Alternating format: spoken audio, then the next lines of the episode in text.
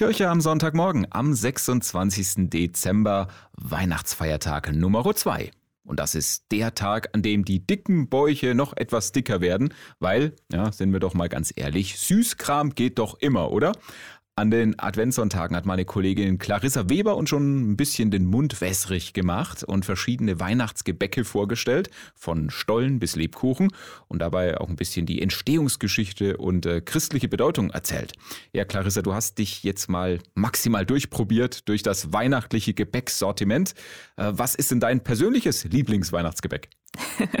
Also ich muss sagen, ich liebe sie ja alle und bin definitiv im Team Süßkram. Aber wenn ich mich entscheiden muss, dann wäre es wahrscheinlich der Christstollen oder der Lebkuchen, mhm. was eigentlich schon ein bisschen witzig ist. Denn beide waren früher, als die Adventszeit noch eine Fastenzeit war, ja Fastengebäcke. Erst mit der Zeit wurden sie weiterentwickelt und zu den süßen Kalorienbomben, die wir heute kennen. Ja, und wie sieht es mit dem äh, Spekulatius aus? Das ist ja auch ein Weihnachtsgebäck, was einfach dazugehört und nicht fehlen darf.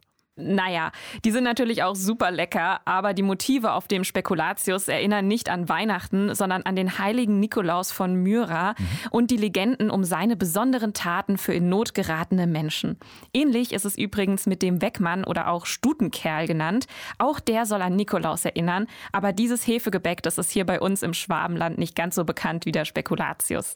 Und jetzt muss ich jetzt äh, nochmal hier meine Favorites äh, ins Spiel bringen. Also für mich gehören auf jeden Fall Nuss- und Kokosmakronen Zitronen äh, fest zum Weihnachtsfest dazu oder Zimtsterne, auch sehr, sehr lecker. Ja, zumal der Zimtstern allein vom Motiv her ja schon eine christliche Bedeutung hat. Natürlich wegen dem berühmten Stern von Bethlehem, der den heiligen drei Königen den Weg zum Jesuskind wies, ist er ganz eng mit Weihnachten verbunden. Es gibt verschiedene Aussagen zur Entstehung, aber eine sagt sogar, der Zimtstern kommt aus Schwaben. Oh.